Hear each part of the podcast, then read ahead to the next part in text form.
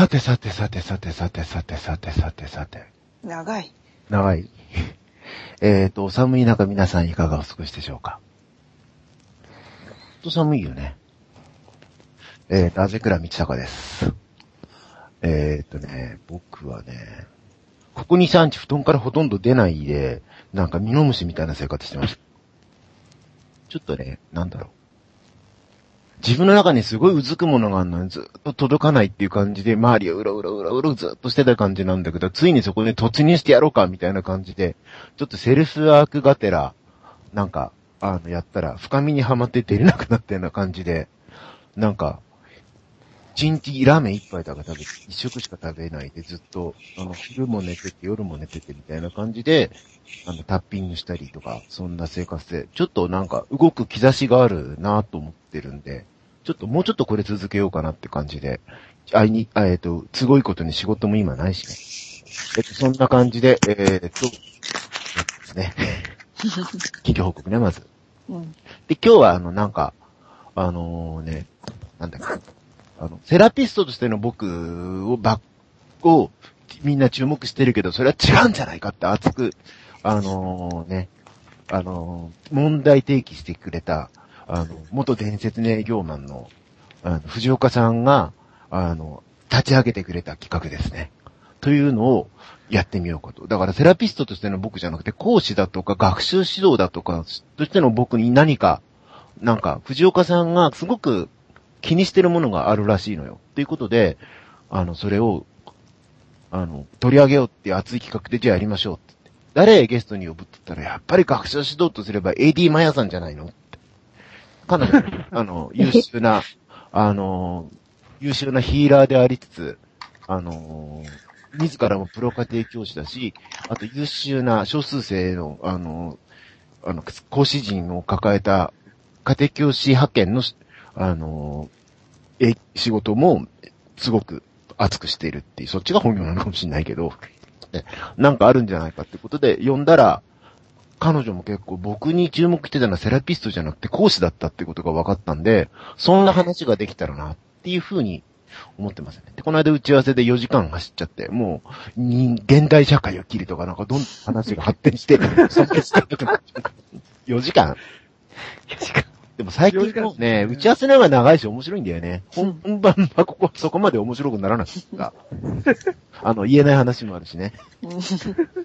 もう最近諦めてさ、前はちょっとあれ面白さをみんなに聞かせたいとか思ったんだけども、あの、打ち合わせのために本番やんだなっていう風に割り切りました、最近は。だからこれはあの、あの、何？残りかす。2番チ？ェンジ。で放送聞いてる人はなんか、美味しいごちそうの後の残り物が出てると思った、諦めてください。というわけで、えっ、と、早速参りましょう。あぜくらみちたかの、ビバ青春。深夜の部室へ、せーの。ようこそ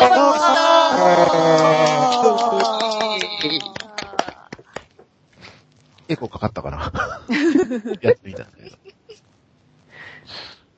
ということで、そういうわけでね、なんか、え僕の注目すべきところはセラピーではないって親切えうんいや、セラピーじゃないとは言ってませんよ。いいなんかどうでもいい。じゃないですか。そうじゃなくて、いや、それは素晴らしいけど、でもねっていうところがもう、セラピーだけじゃないってあ話。んなやつセラピストじゃねえ。藤岡さんなんとか言ってあげてください。そういう番組に来いやいやて、まあでもね、こうやって違った面にスポットを当ててくれようという人がね、こうわざわざ企画持ち込んでくださるなんてありがたいじゃないですか。ね。これもね、ど皆さんに支えられて、あの、生きてるからね、僕は。自分じゃめんないからさ。で何か言ってくれる人がいたらすぐそれをやるっていう基本方針で、うんえっ、と、まあ、プライドもポリシーもなくやってます。ああなんか、ん藤岡さん、何を、何、なんな僕に何を見てるの講師？それとも指導者？なん、なんなの？学習指導？なんかちょっとこれ教えてくださいよ。最初にあてさんをこう紹介された時は、その、そういう深いところも扱える、凄腕のセラピストさんが柏にいるんだよみたいな話では噂は聞いてたんですよね。はいはいはいはいはい。でで、直接2年ぐらい前にお会いして、ああ、1年ちょっとぐらい前か。あ。あそれで、まあその時はあぜさんが調子悪そうだったんで、あれだっあ。たんですけど。わ悪いし。未だに悪いけど、もっと悪いよね。そううん。それで Facebook のあのコメントを見てる間に、はいはいはい。それで、あ、じゃあセラピーちょっと自分もちょっと厳しいから、ちょっと受け、受けてやってもらおうと思って、いろいろ受けてる間に、この人調子悪そうだから受けてみようと思ったんだよね。いや、そうなんですよ、本当いや、こう、自分がこう、抱えてる問題をうん、ピンポイントで表現してくれてたんで、ああれ、これなんかうまく伝えられなかったのになんで、そう分かってらっしゃるなと思って、あ、この人は知ってる人だなと。はいはいはいはい。同病愛暴れむように来たわけだね。いやいや。そう、それで、最初は、いわゆる、セラピストあぜさんみたいな。それで、まあ、周りの人たちも、なんかいろいろコーチングの人とか、いや、セラ、あぜさんに教わって、コーチングの幅が、みたいな形でおっしゃってて、で、それ確かにそうだなと思ってたんですけど、いろいろその、ファミレスとかであぜさんが、なんか皆さんに対してちょっと何、何気なく、あの、言葉を発してるところとか見てるうちに、この人なんかセ、セラピストっていうか、心心理上がりの人じゃないなっていう匂いが、プンプン立ち込めてくる。心理学科出てないですよ。俺フランス人学なんで。だから、うんもっとなんてエンターテインメントっていうか、あ、エンターテインメント。そうそう、なんか思わず、こう、こちら側の興味を、ちゃんと書き立てられてイメージが湧くように、ちゃんとこう話の流れとか、うん構成とかそういうのを、どっかですごい鍛え抜いた方なんじゃねえのかみたいなのがなんか、こう伝わってくるわけですよね。そう。だけど、うんそういう視点で、なんか周りの人はなんか見てない人も結構いたりうんするような感じがして、あぜさんが話してる会話の内容に、うんおーすごいって感じって、だからソフソフトにばっかり意識がいってるわけですよ。いうふうに見えたんですよね。別に、あの、内容は見てるけども、その、なんだ、メディアみたいな。伝え方？め伝え方ですよね。what じゃなくて how だね。はい。どう、うん。それだから2の見方、それ2の見方だよな。いや、一応私もね、教育者ではないんですけども、一応ずっと営業やってた人間として、どうやったら相手に関心持ってもらうのかってばっかりこの言葉を使ってってずっと考えてたんで、そうだよな、それ。うん。そ、そこら辺のは鼻は聞くっていうか、ほら、あの、お笑いタレントとか見ててさ、ギャーウケるわはははって言ってる人とさ、いいタイミングで今切り込んだねって見てる人と違うじゃない？うんうん。鋭いツッコミとかさ、はいはい。を軽くジャブ掘ってるそこのタイミングをし、よしそこで切り込めみたいな、ボクシングみたいだけどさ、はいはい。そうそうそうそうそう。そういう風に見る人ってきっとお笑いタレントの卵とかだからさ。はいはいはい。いや、そうなんですよね。まあ、本当だからそんな感じで、その、な、話してるない、元伝説の営業マンとして、その話してる内容、つまり売る商品じゃなくって、どんな風に売るかとかっていう、そのトークの部分が、なんか秘密あるんじゃないかっていう、同業者ある意味、あの、会話でなんか、持ってく仕事だからね、営業も。はいはい。それプロの目で見たときになんか、そこに注目するものがあった的な話なのかな？そうなんですよ。それを最初にあ肌で感じて、それで後でうん聞いたら、その昔この学習指導やってて本格的にちょっとマニアックにやってたんだよって話聞いて、うんなるほどなと、じゃあこの謎をいつかまたちょっとお聞かせいただきたいと。で、ちょこちょこ聞いてはいたんですけどね。うん。うん。そういうふうなな流れですね、私のあれとしては。いやいやいやいやいや。はい。だって、僕の先生の一人は多分タモリさんだからな。おーはいはい。タモリさんの笑っていいと思う大学の一時期？はい。あの、ろ毎日録画して3回くらい見てて、1年ぐらいしたんじゃないかな。すごい。で、増刊号、増刊号もまた見るみたいなさ、はいはいはいはい。っていうことやって、たからな。はいはい。で藤岡ちゃんが僕に興味持ったみたいに、タモリさんがすごく特殊なことをやってるって、今の人はみんな知ってると思うけど、当時はあれあんまり知られてなかったからさ、最地味になった、つまんなくなったとか言われて、昔のイグアナのが良かったとかってい言ってる時代に、なんか僕がすごく、タモリさんがさ、すごい特殊なことやってるように見えたのね。うん。はいはいはい自分はなるべく出ないようにしながらゲストの面白いところをピックアップしてさ、はいはい。他の人は笑わす、面白がらせようとしてんだよね。たまに面白がろうとしてんだよね。ゲストのいろんな意見をさ。で、タモリと喋るとゲストのいろんな面白いいい部分とか面白い部分がこう、輝き出してみんながバーって笑うみたいなさ。うするとゲストさんをどんどん取り替えれば無限に持つわけじゃない。タモリさんの味じゃなくて、タモリさんは引き出してる側だからさ。それってすごい画期的に見えたし、なんかすごく面白いことだと、なんていうか、高等技術だと思ったのね。自分の前に出てさ、笑わせようとしてるんじゃなくて、一歩引いたところからゲストの、を万華鏡のようにこう輝かしていくように、こう、いろんなとこにススポットを当てまくりながら、またとか、なんか、あの、どういうアンテナを張っしかも何？自分はゲストと喋りながら会場を沸かせるっていう多面的なことやってるわけじゃない？うん。会場が面白く、爆笑す、笑ったり面白がったり味わったりできるようにゲストとトークするっていう風に、ゲスト見て会場を見てって往復させていくっていう。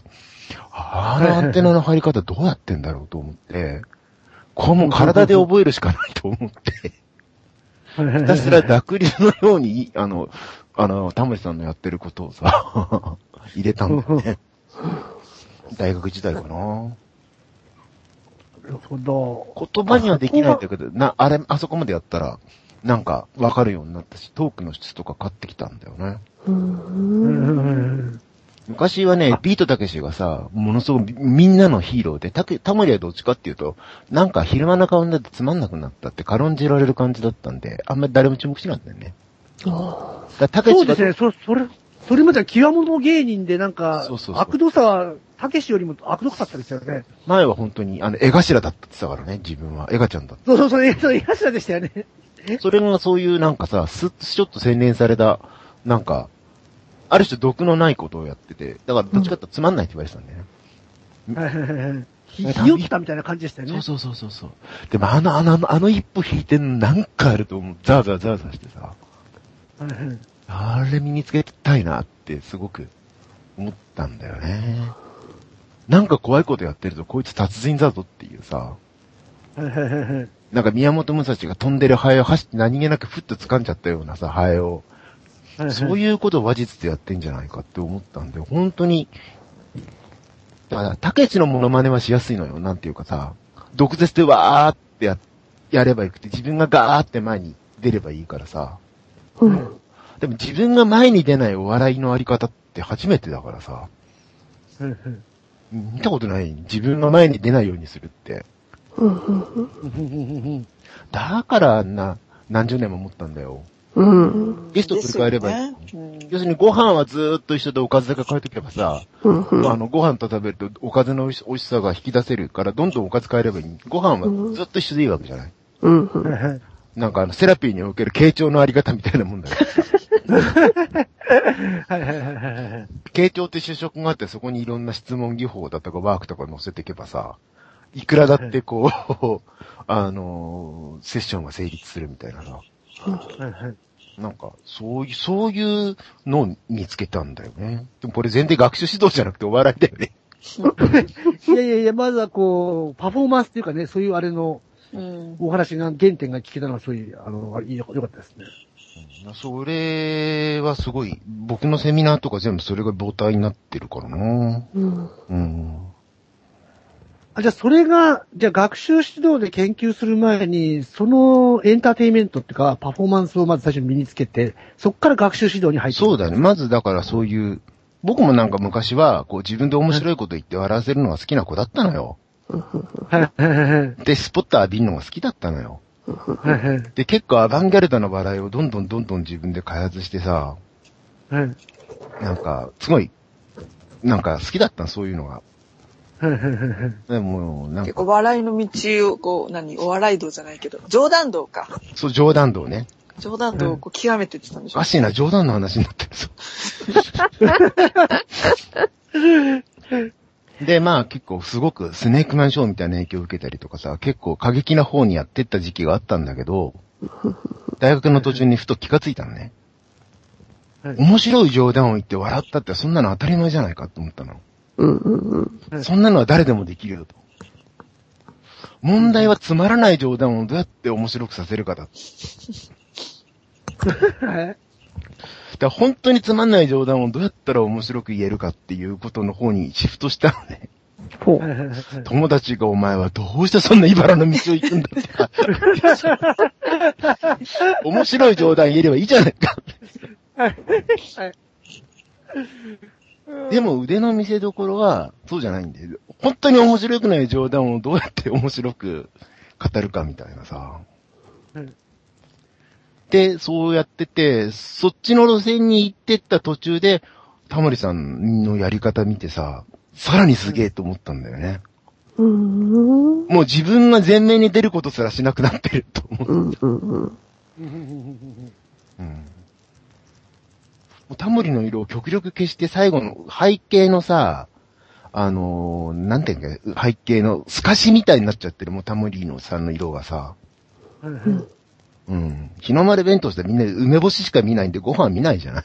うん。地模様みたいになっちゃってるもん。うん。でこれすごいわ、と思って、もうこれだと思って、これもう誰も教えてないし、そんなこと書いてある本もないからさ、毎日見たんだよね。ひたすら触れることでさ、なんか、体にダウンロードされると思って、うん。どういうアンテナの張り方してるんだろうってのが一番、一番興味あるところだったからさ。それは未だに使っセッションも基本同じやり方だよね。ほら、タモリさんってほら、あの、まモノマネで、あ、髪切ったとこじゃない？うん。タモリさんのモノマネの一番、つまり相手見てんだよね。うん。うん。向こうだってさ、関心持ってくれてると思うから、それについて喋るじゃない？うん。で、切ったんですよ、つったら、あーなんか雰囲気違うよ、とかって言ってさ、どこで切ったのとかっていけるしさ、うんいや、切ってませんよ、って言ったら、あれ？雰囲気違うな、どうしたの？って思っていけるわけだしさ。うん。うん。それでもな、なに向こうは自分について興味を持ってくれてるってわかるから嬉しくて喋り出すじゃない？うん。かなりカウンセリングに近いしない？うん。いや、なんか自然なラポールに繋がっていきやすいそうそうそう。うん。流れですよね。俺髪切ったみたいでしょ？うん。なんか、あ今日洋服綺麗だねとかさ、あ、なんか雰囲気重いねとか、なんか、そうだよね。第一声僕多分セッションやるとき。うん。あ、なんか声明るい感じなの？どうしたの？とかさ。うんうんうん。いや、そんな、わかりました。そのうん、その、うん。笑っていいともの訓練で、うん。結局タモリ氏が、うん。その、の、ゲストの何を見てるかっていうのをずっと見ることによって、あぜさんにそういう風な感覚のチャンネルがすごいきめ細やか、解像度が上がったことによって、うん。だから私もセッションをやってもらった時とか、自分の変化を瞬時にパッとこう、あぜさんが感づいてくれるわけですよ。拾うってことね。うん。そう。だからそれによって、うん。あ、なんかもう預けちゃっていいんだなっていう、あ信頼、だから、そういうベースがやっぱり、あの、教育から来たのかと思ったんですけど、教育の前にもうすでにトトレーニングされてたっていうのが、今の流れで分かりました。あ。あと、それを、なんだろうな。そのやり方を、あのー英語とか国語をしているのに使いたいと思って、えらい実験してるときは、これ、あの、先生が前で喋って、生徒が後ろで聞いてるってやり方に絶対したくなかったからさ。わかります、わかります。興味がないんだけど、これを覚えなきゃお前将来やべえぞみたいな脅迫に基づく、なんか、詰め込み、詰め込み方式。ほら、聞いてんのか？とか、はい、始めます。こっち注目とかってやりたくなかった。はいはいはいだってそれって、なん、なんていうのかな？学校と一緒じゃん。うん。塾学校と同じことやってたら仕事になんないと思ったからさ。うん。はいはいはいはいで学校の先生の高さよりも、知識とか、あのー、突き上めてるなっていう風には、先生より大きく見せたいし、すごく仲間感覚で横で気さくに喋って、すごくいい、楽でいいなっていう風にで先生よりちっちゃくしたいしさ、同じ高さにすると同時にでかくしたいっていうのがあったから、あとなんだっけ、あの、みんなが身を乗り出してくるような空気作りしないと多分頭に入んないと思ったから、うん。だから、なるべく、聞かせるんじゃなくて喋らせる？うん。うん。みたいな感じでやりたかったんで、とにかく、あの、権力的な感じ、あれよね、権力を使って引っ張るか、み、あの、なんていうか、こう、え魅了してさ、なんていうの、誘惑してこっちに引っ張るか、じゃない？うんうん。へで、資本し、あの、学校は公務員的な公教育だから、権力を使っていいと思うのね。うん。ーだけど、あの、塾は資本主義なんだからはい、あの、美味しいけど食べないみたいな話をしないと、これ美味しいよって言わないとさ、はい。なんで食べないんだって、給食の世界になっちゃうからさ、残しちゃダメだよ、みたいなさ。資本主義の洗練に乗らなきゃいけないと思うから、資本主義だ食ってんだから、だから、こんな美味しいもの食べないなんてもったいないね、みたいに、うわ、食べさせて、みたいなの持ってかい。誘惑しないとダメじゃない？だから、そういう風にしたかったのかな。うんまあそこら辺があるさんのパパフォーマンスの部分ですね。うん。そういう話をしたかったわけじゃなかったエンターテインメント。の部分ねだけど、まあいいや。打ち合わせと全然違ったでしょ。いや、そこで私とかマーヤさんは、はいそのアデさんが言ってるソフトよりも、その表現力とか、言葉の組み立て方とか、うんあとその、そこにいる人たちの興味が上がってきてるなとか、うんそこにすごいこう、アクセスしてるわけですよ。そうですよね、マーヤさんね。はい、そうです。そうそうそう。だから、そっちの方にばっかり行っちゃって、内容全然入ってこない時もあるんだよっていうのもあるんですけど。討論だからさ、みんな、それ同業者の味方だよ。そうそう。だから、その、なんていうんですかね、その、セラピストっていう観点でしか見ない、見見ないと、うん。アデさんの言ってる内容が、こう、すごい深い、理解が深いからとか、いや、す、すごい内容、レベルの高い内容だから、うん。俺は興味持ったんだと思っちゃうんですけど、うんあれ同じ内容、NHK のアナウンサーが喋ったら面白くもなんともないと思うんですよ。うん。はいはいはいはい。そう。だから別にあの内容が面白いんじゃなくて、アドさんが分かりやすい表現で、こちらの理解力とに、興味のある部分と理解できるものに、うまくちゃんとやってくれてるから面白いんだって。だからその料理が入ってるわけですよ。料理してるってさ。だから、サラミスライスの原理で、サラミスライスをボンと、まあ、置かれたって、うまくもないし食いたいとも思わないんですけど、アドさんがこう、こう食べやすいように料理して切ってくれてるからうまいっていうことがすぐ私は分かるわけ、感じるわけですよ。そうですよね、まやさんね。そうですよね。っていうか、だから、うん。それはそれプロ、プロプロ目線ですごく面白いなと思って。え、だからみんな、大抵の講師は、あの、学校の先生を含めて、サラミをドンと出すんですよ。食えないでしょ。うん食えないんだけど、家みたいなねで、家で食ってこいみたいな。うん必要なことはここに並べたから、あとは自分でやれみたいな。いう感じなんですけど、アデさんのは、だから、その場で食べられちゃうから、もう、なんていうか、8割方そこで頭に入っちゃうんですよ。だって僕、大抵の授業はそうじゃないんですよ。いやその場で全部入れないと、な、なん、なんだろう。僕自身が予習も復習もできない、あの、学習障害系だったから、自分がやってこない予習や復習を生徒にこう要求するなんて、そんな理不尽な話じゃないじゃないですか。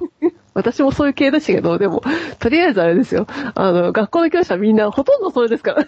ああだから学校の授業でダメだったんだな、うん。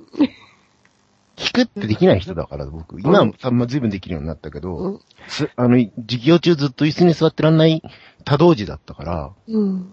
1、2年っていうか本当大変だった、小学校の。まあ、出歩いちゃうしさ、でしょうね。座ってるって足がガッガッガッガッガッガッってやったり、こう、はいはいはいはいはいとかさ、はい先生わかりましたって。ぎ息があっていいじゃないですかね。先生だってみんなに平等にさせたいんだろうけど、俺自分ばっかり当ててほしい。まあでもちっちゃい頃はね、大大体ありますよね。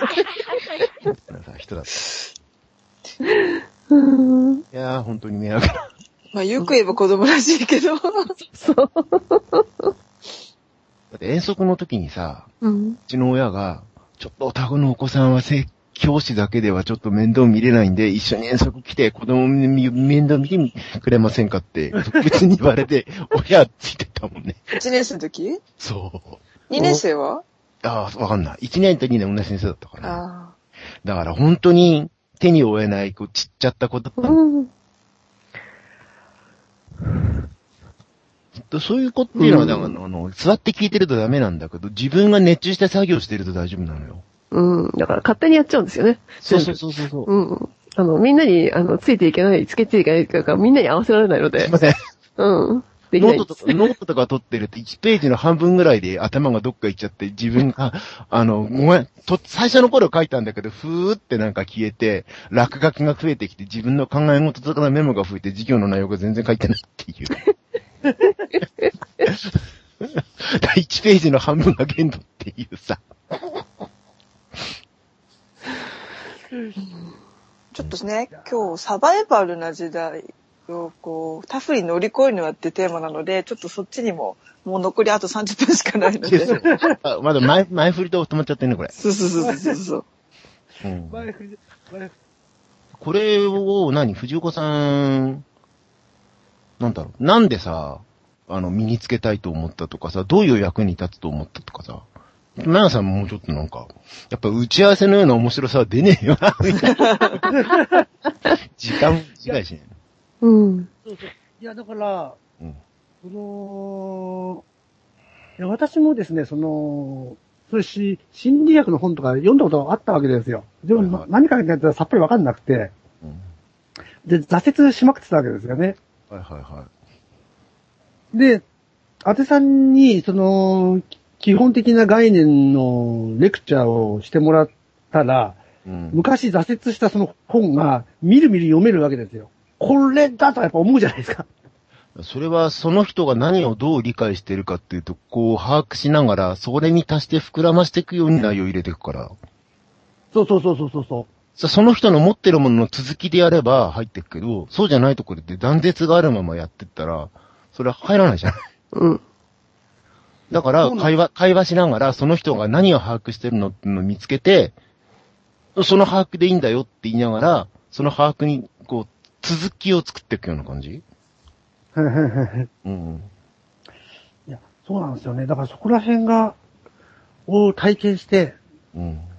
たんで、うんで、これはちょっともっと本格的にそういうふうな、どういう点を意識してるのかっていうのをやっぱ知った方が、知りたいなと私は思いましたし、で、そういうふうなのをもう、こう駆使して、やっぱりセミナーとかやってくれてってことを、今セミナー参加されてる方とか、あずさんのセミナーとか参加されてる方とかも、知っておくとなんかより楽しいんじゃないのかなと思いました。より楽しい。より楽しい。いや、自分がやっぱりいろいろ摂取ディズニーランドを10倍楽しむ方みたいでね。いや、その私とかマヤさんみたいな、そういう教育者目線っていうかね、そういうふうな、っていう楽しさも、マニアックだよね。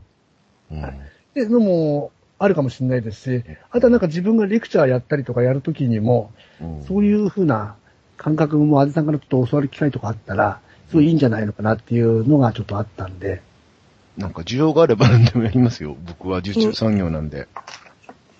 なんか最初のね、このテーマ持ち出してくださった時に、うん。なんかこう、アレさん、例えば英語を受けることで、こうセラピー効果なんかもあるんだみたいなね、うんうんうんうん。うんで結構ほら、英語とかだけでもないけど、勉強ができないことで、ほら、自尊心が損なわれちゃって、だって英語できないとさ、うん人間としてダメっていうダメージ受けるじゃないですか。あ英語と数学に関しては。そうですよね。はいはい。らいや楽にされちゃうからさこれてますからね。うんはい。人人格の問題になってるから、あれさ。ノバとかさ、駅前留学とか流行んのは、そこでら押された楽印をどうにかしてさ、剥がしたいっていうみんなの欲求の表れだと思ってるからさ。うん。その人格否定にあったのをなんとか取り戻したいっていうことだよね、あんだけ、うんあれ、ノバとか流行ってんの。さすがに数学は専門家だから諦めて、でも英語ぐらいはって思うんだよね。ね、英語ができないとさ、自分はダメだって存在しても言っちゃいますからね行。く行く行く。で、そういうの抱えてる方多いですよね。うん。多いと思います。勉強ができないイコール存在としてダメだっていうふうに、一応学校では、ね、い知らない間にその前提みんな受け入れちゃって、そのまま動いてるからね。うん。うん。でも、学校の授業を受けてて、英語や数学が、その、それだけでできるようになるっていうのは、少なくとも高校じゃ無理なんですよ。無理でしょうね。だって、うん例えばね、あの、うん一つの構文が出てきたときに、うん先生は、リーディングの問題解きながら、あ、うんこれはね、こういう構構文で、ね、こういう例文があるのよって、一例文しか出さないみたいな。どうやって練習するんだみたいな。たださ、あのーカード出すだけでカード管理がどう繋がってるかとか、うんどう、あの、派生していくかとかっていう、その、なん、なんていうか、あの、サンプル見せるだけで、せ、そ、そこを、システムみたいなの作らないじゃない脳の中に。作らない。だから、そこで、ある程度練習させて、うん。次につなげることが絶対に必要なのに、学校ではほとんどそれをやらないんですよ。数学でもそうなんですよ。テストの問題は赤チャートが出るのに、うん先生が授業でやってるのは、教科書の例文解くだけみたいな。ああ、ふざけるなーみたいな授業がいっぱいあるんですよ。そう。すごい、すごい実感入ってますね。うん。時間入ってる。だから私がちょっとお伝えした、さっきミカさんに振っていただいたのをちょっとほ掘り下げさせていただきますとですね。うん。だから、アゼさんの、こう、教育を受けるとセラピー効果があるってことは私は気がついたんですよ。ほうほうほうほうほう。だ だからセラピーっていうのは心理だけを扱うわけじゃないですか。うん。だからその、例えば英語とかでトラウマついちゃった人の、で、そのトラウマは抜くけど、英語の実力が上がってないわけですよ。例えばね。そりゃそうだよね。だけど、英語をアデさんに教わったら、トラウマもなくなり、英語も良くなるってこの二つ美味しいわけですよ。というふうなことを私は考え、それで、なんていうんですかね、心理を、その、週に一回とか、やっぱり時間限って限られたところで、こう、やるっていうのももちろんその、深いところ行っちゃった人はそういう専門的なっていうのは必要だと思うんですけど、うん。なんていうんですかね、そういう仕事を通じてとか、そういう学習を通じてとか、うん。なんでもいいんですけど、そういったのの中で自分の可能性を導いてくれる人との出会いとか、そこでなんかこう、あと一気に上がっちゃったら、こう自分が、イメージがダメになるとかって、そういうのも全部分かってくれた人にやり、やりながら、こうやってやっていけばいけるんだなっていう、そういう原体験を自分の中に入れ、入れ込むってことは、なんかすごい自立して本当に自分が羽ばたいていくためにものすごい重要な経験なんじゃないのかって私はもう、あずさんの話を聞けば聞くほど思わざるを得ない状態になってそうですよね、まやさんね。そうそうそうそう。だから、アジェさんの話を聞いていれば、うんその場で8割方わかるのと、うん練習の仕方までわかるんですよ。それは意識してますよ。うん。大抵のでも授業っていうのは、うんえ、どうやって練習したらいいんだかわかんねえぞ、みたいなところで終わっちゃうんですよ。も、もの、なんていうか、ものの見方を伝授して、うん。こんな風に見ると違って見えるよって、うわーなるほどと思っていろんなものを見たくなるっていうことで、あの、義務付けなくても、なん、なんていうか、そういう風にものの見、見、見たくなって、うんうん。そうすると、いろいろ見てくると、次の授業とか次のセッションに来た時に、知らない間に蓄積が上がってるから、うんで、その続きをどう伸ばしていくかっていう、一回限りでやるんじゃなくて、撒いた種がどうやって伸びていくかっていうのを経過観察しながら、さらに煽って伸ばして、うんなんていうか、いくみたいな。うん。で、こっちが教え込むんじゃなくて、向こうが勝手にこう伸びてきてる。最初は結構入れ込むけど、うん勝手に動いてるとこを見つけては、そこを指摘して助長させ、そこを指摘して助長させ、みたいな。うん。で、学校教育は大抵逆のことをやってるじゃないですか。はいはいさっきから言ってるけど。うん。なんていうか、あれはどっちかっていうと、ダメだ、ダメだ、ダメだを、こう、ダメ押しするそれ、人間ダメになるよね。そう。いや、だから8割方ダメになっちゃうんですよ。だって5%が上に行けばいいんだもん。まあそうだよな。だほとんど全員が学校の勉強に関しては、黒歴史だと思ってるわけじゃない。なんかに、に苦い思い出？うん、苦い思い出がいっぱいあるんですよ、みんな。放課後、放課後は楽しかったけど、少なくても学校は、うん、授業は楽しくなかった。う、うら、恨みと、高校から特にそうですよね。うんもう、あの、わかんない授業を、じっと座って聞いてるっていうことくらいなんか、苦痛なことってないじゃないですか。いやー、苦痛ですよ。うん。人格否定されながら、そうそうそうそう。いやもうど、奴隷作ってるわけだからさ。うんお前らこんなこともわかんないのかと言われながらずっと座ってるわけですよ。嫌だなーっていう。でもそこで耐えられた人が、あの、なん、なんていうのかな。企業に入ってちゃんと、できるわけで。だって企業と学校と同じ体質だから、学校か社会っていうぐらいで。うん。で、それに耐えられない人は会社行っても社会人やっていけないっていう仕組みになってるんで、あれは内容を教えるよりもそういうひどい仕打ちに耐えられる体質を作るために学校教育ってあるんだそう。私もそう思います。間違いないと思いますよ。うん。あの、先生とかは知らないでやってると思うんだけど、うん大きな目で見たら、そうやって、あの、歯車、歯車でも、あの、耐えられて生きていけるような体質作りを子供の頃から仕込んで、うんこの資本主義社会の大きな、あの、輪っかを回せるようにするっていうさ、うん。その、頼まれなくてもちゃんと、あの、なんだっけ、残業でもしてきちんと成果出す、うん。嬉しくもない成果を出して、くような習習慣をこう、入れ込んでいくっていうさ。うん。点数が上がると、よろ、えっと、すごくなんか、嬉しいから勉強するだけの人だし、みたいな。いやそれがないと、給料やるからどんな仕打ちでも耐えろっつって黙って耐える、あの、会社員できなくなっちゃう。決して勉強の内容がね、面白いわけじゃないっていう人がね、割とたくさんいるんですよね。うん。だから、子供の頃からいい勉強、数学の本当の楽しさとか、歴史を的に物の見る深さとかを教えちゃうと、会社員できなくなっちゃう。うん。研究家になっちゃいますもんね。本。当の面白さ知っちゃうとさ。うん。うん自分で勝手に勉強しちゃうしね。そうそうそうそうそうそう社会全体はそういうふうに、あの、要するに資本主義は大組織だから、うん。なんていうか、あの、農業しか、あの、親方に習うと、あの、包丁しか研げないとかさ、パンしか焼けないとかさ、うん。あのー農業しかできないとかって人しかできないわけですよ。うん。だけど、それだと資本主義っていうのはダメで、だって、あの、はい、工場ができました、ここで働いてくださいとかさ、はい、新事業がやるんでっていうから、ある程度どんなことでもパパパッと対応できる、あの、人材を大量に作っとかなきゃいけないんですよね。うん。うん。うん。そのためには親方に習うんじゃなくて、こう、マルチで何出されても、あの、ある程度対応しちゃうっていう優秀な人を、量を揃える必要があるわけですよ。うん。あまり考えないでね。そうそうそう。考えたらダメ。だって、あのーその、割が合わないってことがバレちゃうから。うん。らそういう人を大量に作って、それができる人が秀才って呼ばれ、だから退屈な秀才って言われちゃうんだけど、うん。でも退屈さに耐えて、ちゃんと成果出していくってメンタリティを作らないと、あの、近代国家って回んないんだから。うん。だからまあ、あの、それができたら、まあ一生安泰っていう、なんか甘い言葉に騙されて、か、あの、なんていうかな。あの、退屈とかつまんないとかって愚痴を言わずにきちんと勤め上げるみたいなさ。うん。で、一生退屈なことをやるわけですね。そうそうそう。だけど、それできなかったら飢え死にだから、兵糧攻めだからね、これは。うん。本当にそうですよね。だから、あの、社会適応したかったら、面白い人生なんぞ送るなと。うん。バカなことを言うなって。死ぬぞ。うん。退屈に生きてけっていう話で、僕そっちの方が正しいと思ってるからさ。うんそうだから社会復帰に向けてのセラピーはあんまやんないんだよね。そう。社会復帰しちゃうと辛いですよ、やっぱり、ね。また、またあそこに戻ってるから。うんまた戻るんですよね。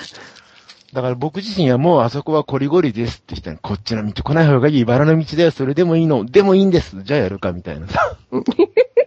っていうか、あれさ、はい。あれさんとこに集まる人たちって、だからそれしかできないんですって。こんなの決してお勧めできる道じゃなくって、あの、我慢して社会人やれた方がいいに決まってると思う決まってると思うんだけど、社会人できないんだもん、みたいな。そうそうそうそう。うん授業についていけなかったんだもうやだみたいな、もうやだか、もともとできない人が、いや、うんできなくたっていいじゃないですかっていうところからさ、うん。社会がなんぼのもんじゃいと思って生きていきましょうよっていうところから、ああ、新しい生き方もあるかとか、自分をそれで受け入れていることで違った路線やっていこうかみたいな。で、学校が教えてる路線と違う路線もあるんだっていうところから自己確立をやり直していくみたいなのが、どっちかっていうと僕のセラピーには多いからさ。うん。あの、会社でノイローゼになって会社行けなくなっちゃった人がまた会社行くために頑張りますっていうのは、ちょっときついんだよね。うん。そうですね。なんかドナ、ドナ、ドナドナみたいな感じがしてさ。いや、あの、せっかく逃げてきて牛をまたさ、あの、荷馬車に乗せてさ、巻き場に返すような気がして。あれ、巻き場に行くんじゃないです、先生。屠殺場に行くんですよ。いや、だ、一旦巻き場に帰ったらそれだと屠殺場で、あれは、あの、ユダヤ人のメタファーだって話があるけど、強制収容所。なんかね、結局また、あの、本来牛のいるべき場所に戻してあげるって、結局ステーキになって終わりみたいなさ。うん。だからあんまり、あんまり、巻き場に戻したって結局、父取られてステーキになって終わるだけだからさ、うんあんまそっちに戻したくないんだけど、すごいリスキーな道だから全員にこんなの進めないから、ふ基本的にはちゃんと会社行って社会を回してくださいと。うん。だけどちょっとそれがきつくなって別なやり方もあっていいんじゃないかっていう、禁断の道に、踏みは、二踏み外して禁断のページを開けちゃって、自由になりたいんだっていう。そうするともう、あれと一緒ですよ、あの、iPhone でいうジェルブレイク。わかりません。ジェルブレイクっていうのは、あの、アップル社が指定しない何でもできるような、あの、牢獄破りって意味なんだけど。あの、ジェルっていうのは牢獄でブレイク壊す。そうすると好き勝手に自分の入れたいソフト入れるとか、メーカーが指定してないいろんな使い方ができるようになるんだけど、うんメーカー保証がもう効かないのね。うんうんつまり保証がある時には、アップル社の言う通り使ってくださいっていう。うん。うん。ジェルブレイクしちゃうと、いろんなアップル社が、あのーさせたくないいろんな自由な使い方ができるんだけど、その代わりもうそれ一回やっちゃったらメーカー保証が効かなくなるわけよ。うん。だから壊れたって修理できない。うん。全部自己責任になるわけよ。うん。でも自己責任でも何でもそれでやらないと全然役に立たないってことはあるわけですよね。だからそっちを選ぶ人は、うん。まあ、いいんじゃないの？こっちの道楽じゃないよ。長いものに巻かれてる方がいいよ。うん。メーカー保証を聞く、安全なことやって一生生きていく方が楽だよって言ってなるべく買ってもらう。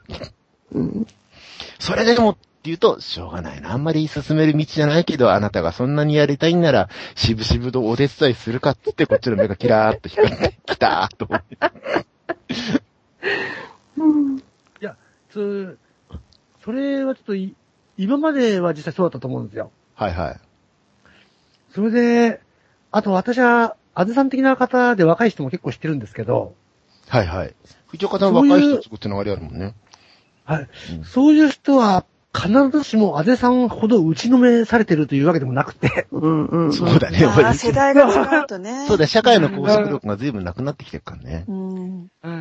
それで、もう今のやっぱり学生とかなんて、その終身雇用とか、そういう幻想も別に信じてはないですし、うん。だよな。要するに長いものに巻かれようにも、長いものがもう長くなくなってきちゃったみたいなさ。権威も何もないわけですよ。だからある種、あのみ、あの、無秩序になってきちゃってるからね。うん。そうそう。だから逆に自分がないとやばいみたいな感覚そうなんだよね。はい。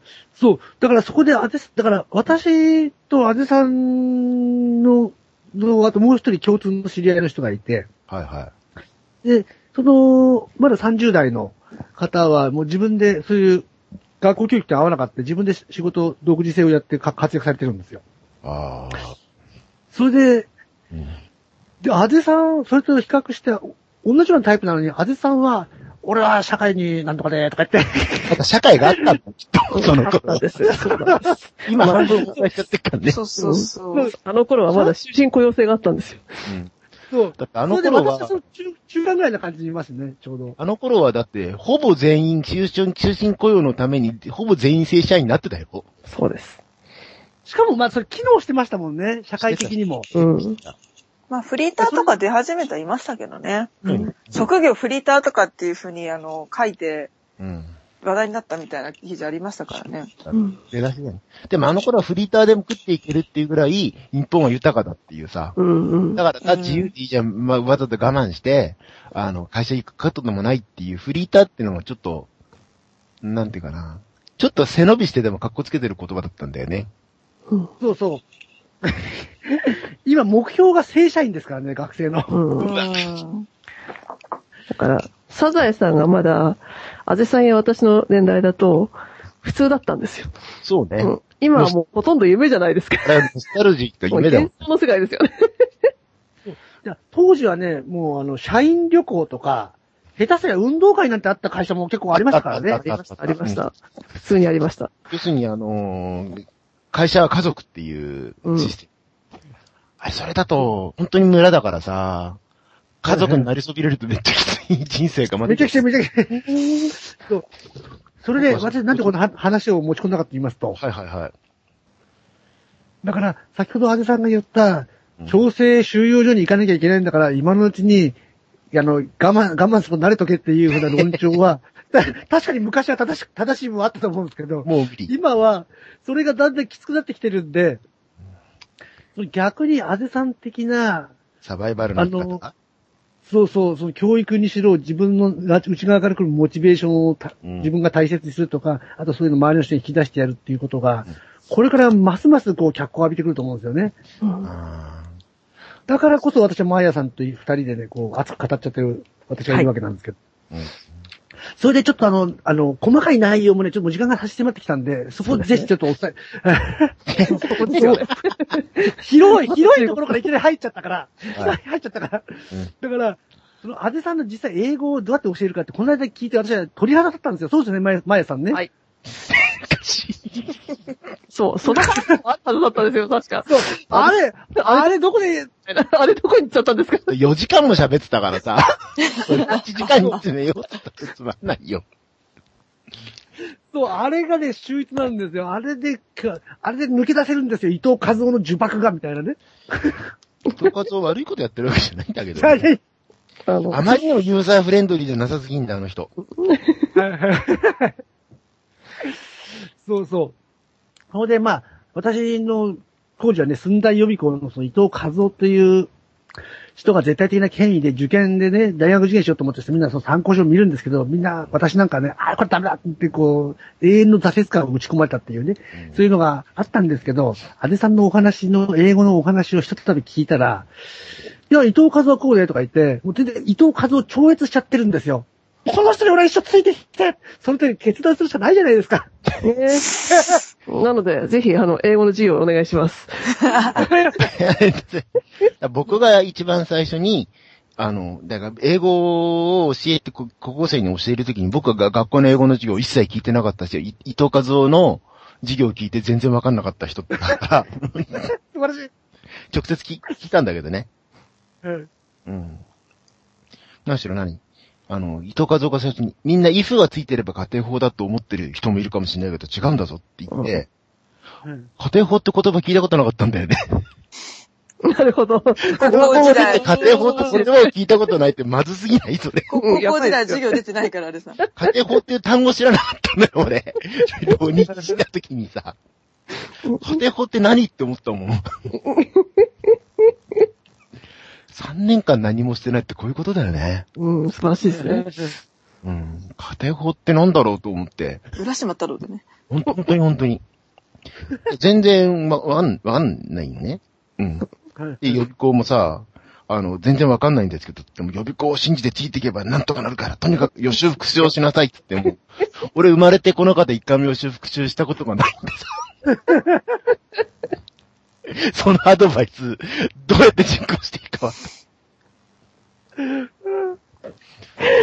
まず予習してくださいって言われてテキストを渡されたんだけど、高いんで薄いテキストがさ、3000円以上してさ、うんうんん。ったくってんなと思うんだけど、予習どうやんのって思ってしばらくテキストを見て、生まれて一回もやったことないわけじゃない。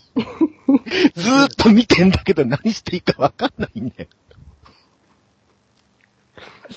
あ30分くらい見ててさ、あ。うん辞書引くのかな？と 思って、辞書って引いたことないんだけど。ダメだよね。そういう人が、あの、大学受験生に英語を教えるようになってんだからさ。そうそう。まあ、途中の色、色曲折はあるんだけど、うん。で、そんな僕が参考にしてる人が、見ない先生っていう、またマニアックな人がいて、それが本当に英語の構造を完全に分解して、組み立て直すっていうことをやったのね。伊藤和夫まだ全然甘いのよ、見ない先生に比べたら。うん形から把握するってのは本当なのね。あの、うんはい英語を分かるってことで意味は分かることじゃなくて、形が分かることなのよ。そんなの。うん。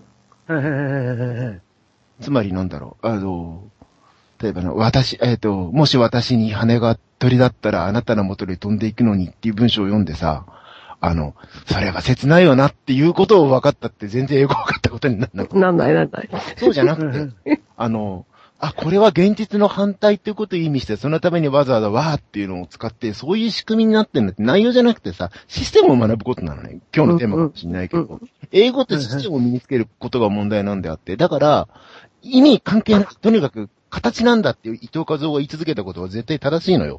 うんうん。好きだってからいいじゃんってできない受験生こそ言うんだけどさ、はいあのーこの英文に何書いてあるかっていうことをさ、あの、受講生に聞きたい英語の先生なんかただの一人もいないんでさ、うんうん。内容はそうそうじゃなくて、形が取れてるかどうかっていうことを訳文見て確認してんのね。うんうん。意味なんかどうでもいいのよ。本当に英語って、英語知っていくシステムがだ問題なんだからさ。うんうん。だから、あの、形っていうことをきちんと分かっていくっていうことを、どうしていくかっていうことが、まず、英語って日本語と違った、あれなんだからさ。うん何言ったらいいのかな。まあ、いろいろあるんで、この間の話とちょっと違う話をしちゃうけど、英語と日本語って何が違うかってことを言うと、特に英語ってなんか、あの、形でできてるんですよ。はい。語文系とかあるじゃないですか。はい。はいはい。一応なんであんなめんどくさい語文系なんかさ、マスターしに、いいや、もっと自由でとかっていう気がしてきません？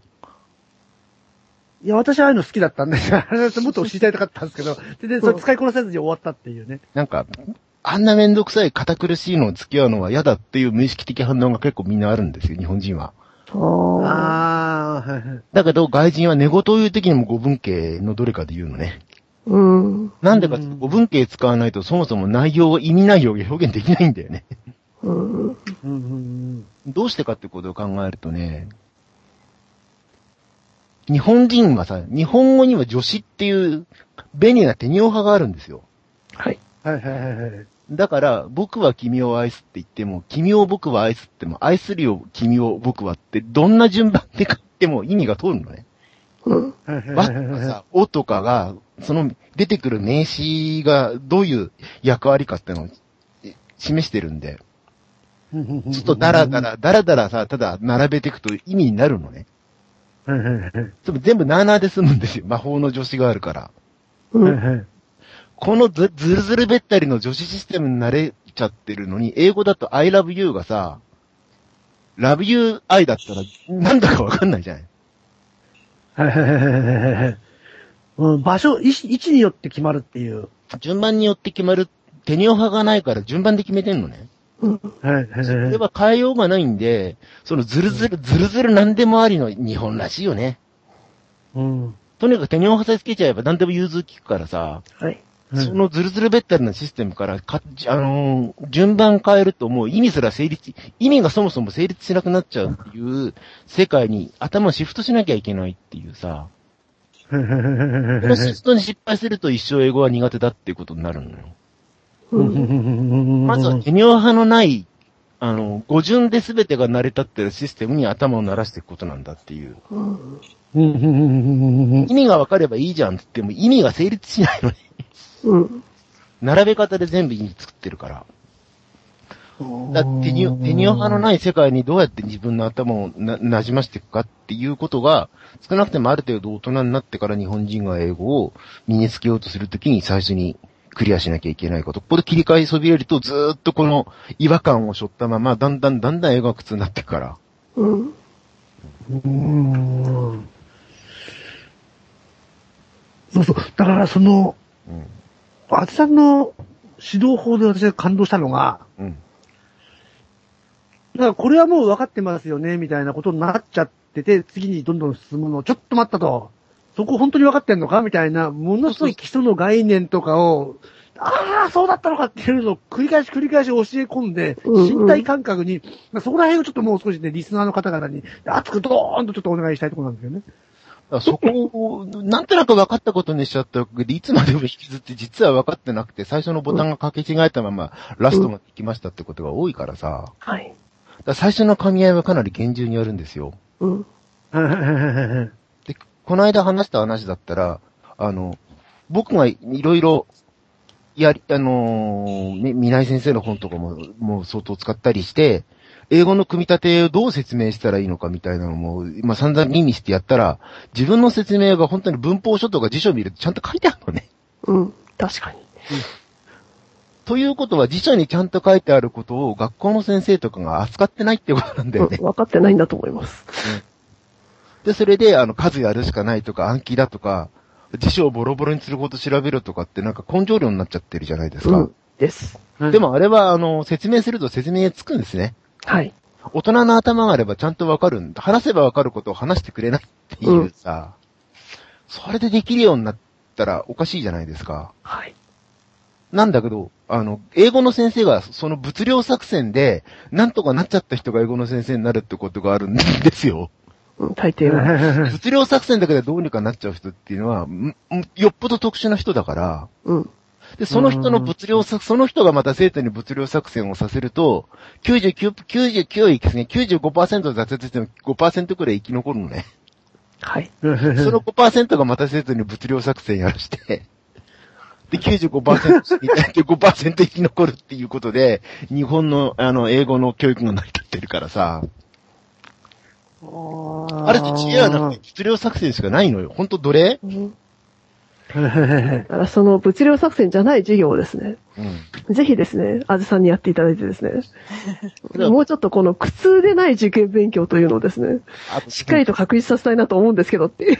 一応僕は苦痛とは生徒に一切感じさせずに、あの、こう志望校を受からすってことはやってんだけどね。はい。例えば、この間のミーティングで言ったのは、あの、形容詞、ふあの、不定詞ってあるじゃないですかってことを。不定詞ですね。はい。不定詞があって、不定詞には名詞適用法と形容詞適用法と副詞適用法があるって。はい。中学校の時やるんですよ。はい。で、大体学校では名詞適用法はすることって、to do だったらすること、to play だったらプレイ、演奏すること。うん。で、あのー、副詞適用法ってのはためにと訳してくれと。うん例えば、えっ、と、読むために本を買いましたみたいなね。うん。うん。で、あの、形容詞適用法はためのと訳してくださいと。うん読むための本、飲むための水みたいうんな。これで説明終わりなんですよね。うん。漢字の、次の日忘れると思いません。漢字の名詞が何かとか形容詞が何かとか分かってないですよ、みんな。名詞が何かって分かってなくて、名詞適用法ってないの。に。そう。形容詞が何か分かってない形容詞適用法副詞は何かって分かってない副詞適用法って言って、ためのためにことで覚えなさいって言ったら、システムも何にもない。これ物量作戦じゃないはい。みたいなもんでさ、お手みたいなさ、うん。ハウスみたいなさ、うん。20回くらい繰り返されると、勘の以降は、あ、そういうことかと分かるんですけども、大抵は分かんないと。そうそうそう。だから、あの、ほとんどの子は挫折するっていう。はい。だって説明してないんだもん、できるようになったらおかしいよ。そうすると、名詞、動詞、形容詞、副詞っていうことがどんなことなのっていうのを先に分かっておくと、あーって、まあ誰でも分かるのね。そうするとさ、文と文じゃないことの区別なんてのもみんな分かってなきゃいけないんだけど、そこも教えてないと。うん。例えば、犬っていうのは文ですかって話があって。うん。藤岡さん、犬って文ですか？犬はた単語です。単語ですよね。で、犬が歩くは？あ、文、文です。文ですよね。はい歩く犬は？あ、それは、た、た単語に形容詞がついた。そうですよね。そう、なんだろう。僕らどっかでさ、あの、文と文じゃないものを判別してるんだよね。うん。これ感覚してんですよ。はい。科学的ですね。歩く犬を文だって言った生徒いないんですよ。はい。どんな出来の悪い子でも歩く犬は文じゃないな犬が歩くは文だな。どうしてって聞かれると、もうそれ以上答えられないんだけどね。うん。でもどんな子でも、あの、歩く犬を文だって言った人いないんですよ。はいはいはいはいということはそこまではみんなが体感として持ってるレベルのね。はい。うんうんそうすると、歩く犬っていうのは何がどうするみたいな主語と述語の関係になったら、この時文って感じがしてないって言うと、ああ、そうだっていうのね。うん歩く犬は、歩く犬がどうしたんだって言わないと、歩く犬が臭いとか、歩く犬が怖いとかね。つまりは自分の持ってる感覚とつなげてあげるってことですか、そうそうそうそう。何がどうしたって形になってるって文って感じがしてこないって。歩く犬だけだったらダメで、歩く犬がどうしたのってことが分かった時に文って気がしてくるじゃんって言うと、あーってみんな思うのね。ってことは、アレさんの教え方は、その人の持ってるリアリティとか、その実感？そうそうそう。とこう繋げてあげて、で、こう、腑に落とすみたいなそ。うそう。腑に落ちなかったらだってわかんないよ。うーん。確かに。とすると、何がどうするっていう感じになってると、ブンって気がしてくるってことまでは、なんかみんな納得するわけですよ。うん。そうすると何がのとこを主語って言うんだよって。だってこれは文章の主題を表すテーマの言葉じゃないって言ったら、うんああ、ね。で、述語ってのはそれが述べる言葉っていうから、主語はどうだかってこれ述べてるんだよねって。うん色がどうすんの？歩くとか臭いとか怖いとかさ、走るとかさ、逃げるとかね。で、何がどうするっていう、まずこの組み合わせがあることで主語述語って言うんだっていうことを押さえておいてくださいと。で、主語述語のこと別の言い方は主語動詞って言うんだから、これなんとなくわかりますよねって。今は厳密にわかんなくてもいいけど、犬が歩くから歩くって動作してるわけじゃない。っていうこといや、でさん、せっかくなのですが、はい。お時間なので、はい。ちょっと英語で説明してると、あの、番組が終わらなくなるので。で、ちょっとここだけうんやってよね。うん。とするとまず主語実語が分かったとして、それとその組み合わせで英文ができてるよねっていうのが。うん。で、今度さ、あの、さっき歩く犬ってあったじゃないって。そしたら歩く犬ってのはどんな犬かって犬の説明じゃないって。とすると、あの、何がのとこにも説明が付けられて、どうしたのとこ、どうするのとこにも説明が付けられて4つになんないって。例えば、白い犬がゆっくり歩くとかできるじゃないって。そうすると白いは犬に説明してていい。歩く、あの、ゆっくりは歩くの説明じゃないって。こういうの就職語って言うんだけどわかりますかと。と主語、述語があって、主語の就職語と述語の就職語があるって。これで全部にどうしてもならないかって。で、この4つに分かれんのよ。結局どんな文章だって、うん主語と述語と主語の生殖語と、述語の就職語に大雑把に言っちゃうとさって。だから、どんな単語が出てきても、これに分類でできれば、英語は分かったことになっちゃうのねって。うんまあ、今後こういうことを勉強していくわけよ。まあ、お大枠で言うと。うんそして、あの、し主語っていうのは、あの、名詞っていう単語が、あの、主語になります。これなんかわかるよねっていう。犬とか本とかね。あの、平和とかね。なんか物。物は人物とか生物とか、全部入るけどね。物、物とかね。人物も人というもので、生物は生きているものだから、まあそういうのを含めて物。それは名詞という。で、それをどうのこうのって述語のところに入るのは動作。まあ一応動詞という。で、名詞を説明するその就職後のことを形容詞っていう。白い犬だったら白は犬を形容してるってね。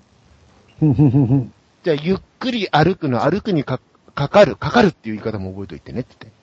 つまり就職する かかるっていうか、あの、歩くにかかる、ゆっくり歩くの、ゆっくり、こっちを副詞っていうのね。そうすると、名詞、動詞、形容詞、副詞、主語、主語の説明、述語、述語の説明って、この4つが分かれば、英語の組み立ては全部分かっちゃうって、この基本的になるんだから、ここまで把握は分かりましたかっていうわけですよ。そうすると、主語は名詞ね。述語は動詞ね。主語にかかるのは形容詞ね。あの、副詞、あの、述語にかかるのは副詞ね。これが分かってると、あの、名詞的用法ってのは、主語、例えば、to, to play tennis is my hobby だったら、テニスをすることは私の趣味ですって。ああ、主語になってるから名詞ね、なるほどって思うんだよね。うん。それを取って訳すから名詞って言っちゃうと、なんか、システムがとんないじゃん。ない、ない、ないです。ない、ない、ない。ない、ない、ない、ない、ない。構造で見てない。いいから黙って俺の言うことを聞けって言われてるだけだよね。うん。命令に背くなって言ってるだけじゃん。うん。死の子の言わずに俺の通りやれ。これが多分後発新、あの、後発し資本主義、しあの、先進国のあり方なんだよね。うん。うーん、後発先進国。あの、先発先進国はアメリカとかフランスだから、個人の自由を大事にしない王様だったらギロチンに落としてしまえとか、個人を大事にしないような国だったら独立戦争してやれとかって言って作った国だから、うんまあ、建前でもこう大事にしてるんだよ。黙って言うことを聞けとか言わ言ったら、それは侮辱だって戦争になるわけだよね。うん。本当にできてるかしいけないから建前がね。うん。だ高圧先進国はこのまんまじゃ侵略されちゃうから、みんなで一丸となって国を盛り立てるんだ、おーって作った国だから、そうすると、い、いとにかく、あの、リーダーの言うことを聞けと。うん。そうじゃないと、あの、一大事で負けちゃうんだからって。とにかく、あの、ぐみんなで、あの、侵略されないようにしてできれば、あの、豊かな国を作るんだって。だから個腰人がいません、勝つまでは。うんそう個人が贅沢になるんだよね。言っちゃいけない？タブー？うんうん。そそんなこと言ってない黙って言うことを聞けっていうメンタリティうん。一体どういうシステムなんですかって聞いても、そんなわがまま言うんだ黙って、ことって訳せって。うん。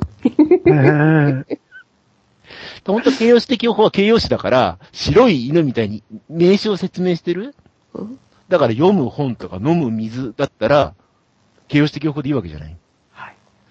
あの、動詞に to がつくと不定詞って、不定詞が名詞にかかってるから、不定詞の形容詞的用法っていう言い方以外もうありえないわけじゃない？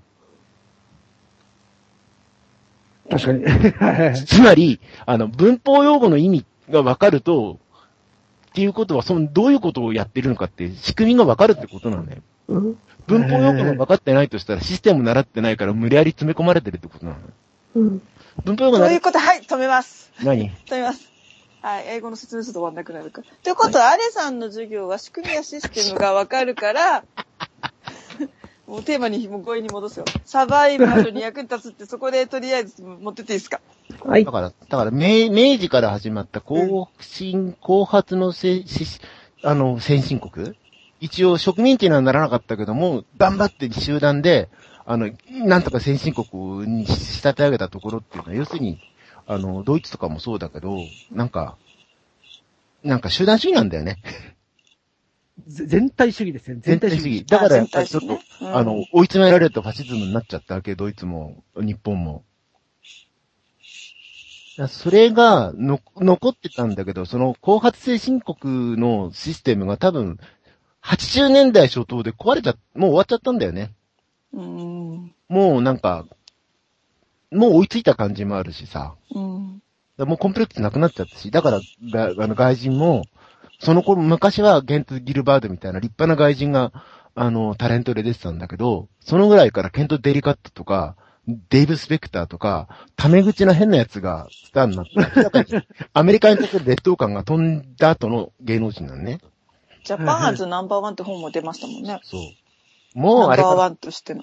あの時は金持ちになったけど、もう不況になっちゃったけどね。あれさん、まーちゃん落ちてて拾ってあげてください。えっ、ー、とよいしょ。もう時間も7分だから、急いで。急いでっつったってな急ぎます。うん。油断すると30分とかいっちゃうかあ、まーちゃんいないよら。うわ拾ってあげてください。いや、なんだ、マーヤさん。説話相談し。これ拾えないな、向こうが切れちゃってるだけだえよ。ー、チャット入ってますよ。なんて？落ちたって。落ちたって？うん。これ拾えないでいるんだよね。あ、落ちた落ちた。もう一回入れよう。これなら。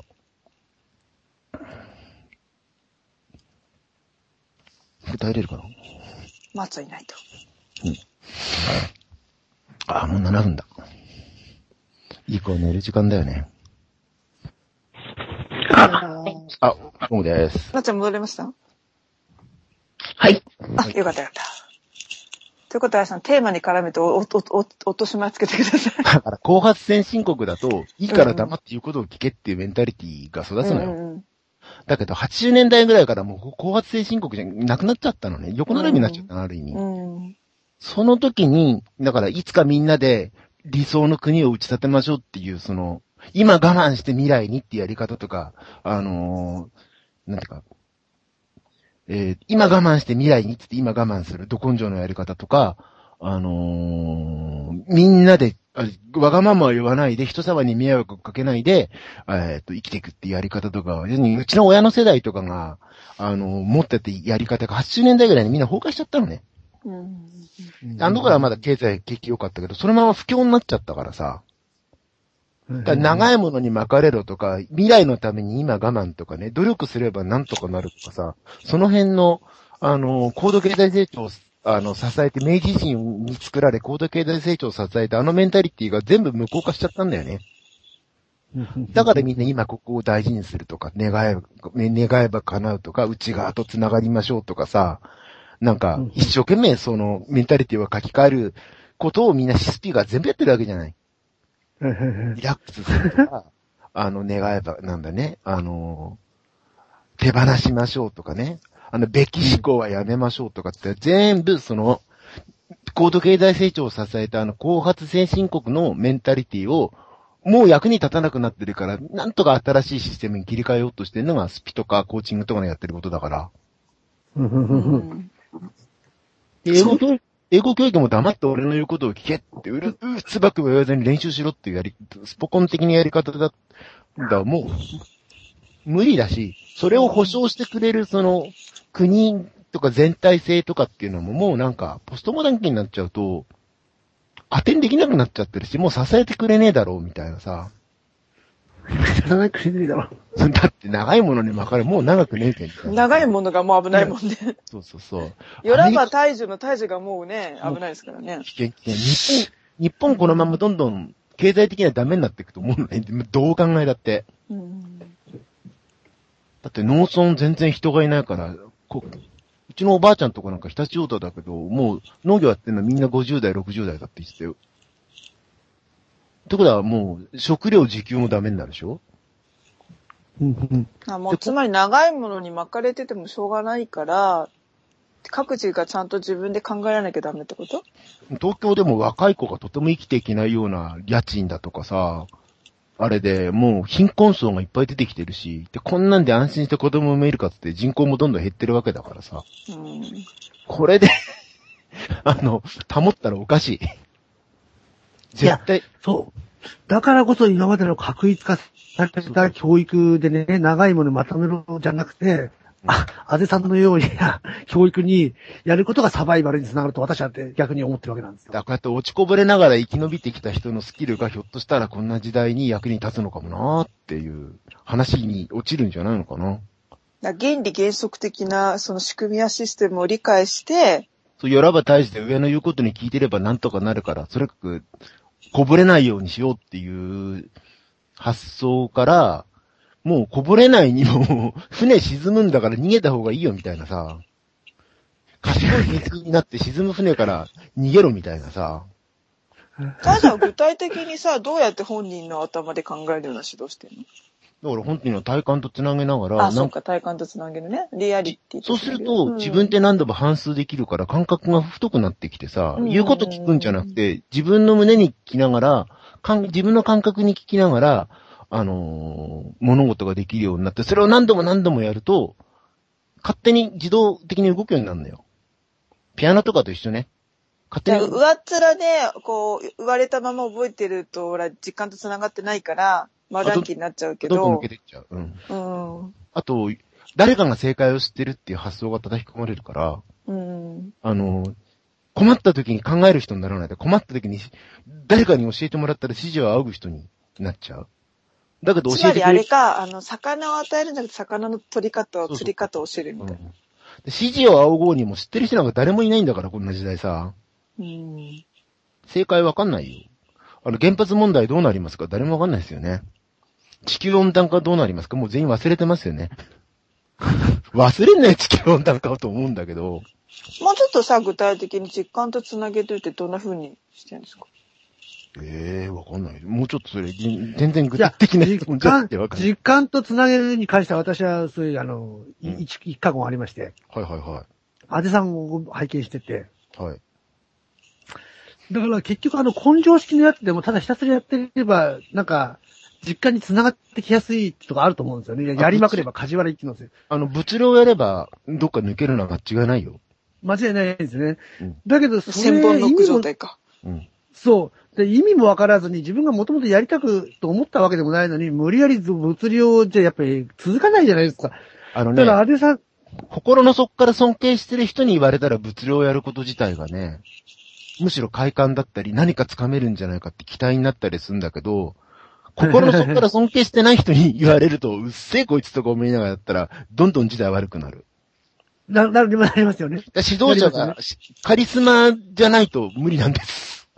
無理ですよね、本当に。いうんや、だからそれはこの、あてさんの場合はその、あの、うん。興興味とか夢をこう引き出すし、ながら、うん自然にその物量に持っていくその流れが私は絶妙だなと、そう思うんですよね。はいはいはいはいはいはうちのね長女が、うちの長女がね、英語すごい苦手だったんですよ。ではい。中学も、もう中1の1学期以来不登校でもうそうなっていってないので、い。うんで、通信制の高校で、うんまあ、そこは月1しかスクリーングないんですけど、英語の授業でやると具合悪くなっちゃうぐらい 英語ダメで、やっぱり英語できないと人格否定になっちゃうんだよね。そう、もう、もう英語怖いみたいな。うんだけど、アデさんの授業をこう、教え、お受けて、でね、中1のところの教科書をやり直してね。中一一冊終わったぐらいしかやってないけどね。うん。で、ほら、音読させてたじゃない？あ、とことならしたよ。うん。あれはやっぱ実感とつなげるよね。体にこう入れまあ、すもしんね。身、身体技法化し、もう、あのうん、斎藤隆じゃないけどさ、身体技法化って自動的に出てくるようなとこまで物量やんないと、なんていうかい、い自信につながんない。何回読ませてたっけ？結構何回読ませたよね。10回、何回 ?10 回？うん。読んで訳す、読んで訳すだっけ？読んで訳す10回やって、ただ読むのは10回ある。うんうんうん。うん。で、体使って、こう体とつなげていく、体幹とつなげていくんだよね。あと体使うと元気なんだよね、やっぱし。気が回る、気が回るから。椅子に座ってるって気回んないもん。うん。声出してるだけで人って元気になるからさ。で、それやってたら、単語はわかんないんだけど、まあ、英文法もちゃんと教わりつつだから、なんか文法講座取れるようになったんでしょ？英文法の、あの、取り方はもう1年、あの、中1教えるところから、もう文系から文法用語から全部がっちり自分、いちいち全部聞いて、いちいち全部た、え、言いたらして自動的に口に出てくるようにしたからね。そしたらなんか英語に対して苦手意識がなくなって、中1の教科書みっちりやるだけで高校の授業をついていけるようになるんだよね。うん。まあ、さすがに単語力がないんでね、単語に意味わかんないとこあるんだけど、そう、とんでもない普通の単語知らないのに、どこ、何がどこにどうかかってる何文系でかと、スラスラ言えるっていう。で、あれでね、自分は英語できないっていうのを払拭できたんだよね、超えたんだよね。あれ、それは超えたね。うんあれはできるって本当なんだねとか言ってたもん。うん。うん。まー、ちゃんがね、まー、ちゃんがね、入れなくてね、うんチャットでね、書いてください。まー、ちゃんどうぞ。いや、だから、うん学校ではね、そうやってね、ちゃんと教えてくれてないんだから、みんなわかんなくて当たり前なんだよみたいな。そうだよ。あだって絶対わからないようになってるもん。なってるんだよ。わかるように教えてくれてないですもんね。うん。ら学校にそういうノウハウ、わからせるノウハウがないんだもん。うん。だから塾産業の意味があるんだけどね。うん。そりゃそうですね。はい。うん。補うんだよ。うん。うん。とまあいうことで、セラピーだそろそろ時資格間なのを持ってなで、い人が勝手にやってる人の方がかちゃんとお金儲けてるからね。結局ほら、あの、資格ない分、成果主義じゃないですか。そうそうそうそうそう。資本主義だからさ。うん。あの、実がなかったら次から来ないからさ。うん。結果的に生き残った人はまあなんかやれんじゃねえのって。うん。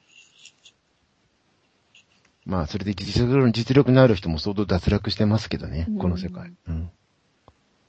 そうすると、こう自分の実感使って、もの、まあ、英語なら英語が理解できるようになって、うん失われた自尊心や自信がこう回復し、うん。で、そこにこうセラピー効果、癒し効果があると藤岡さん熱かったんですよね。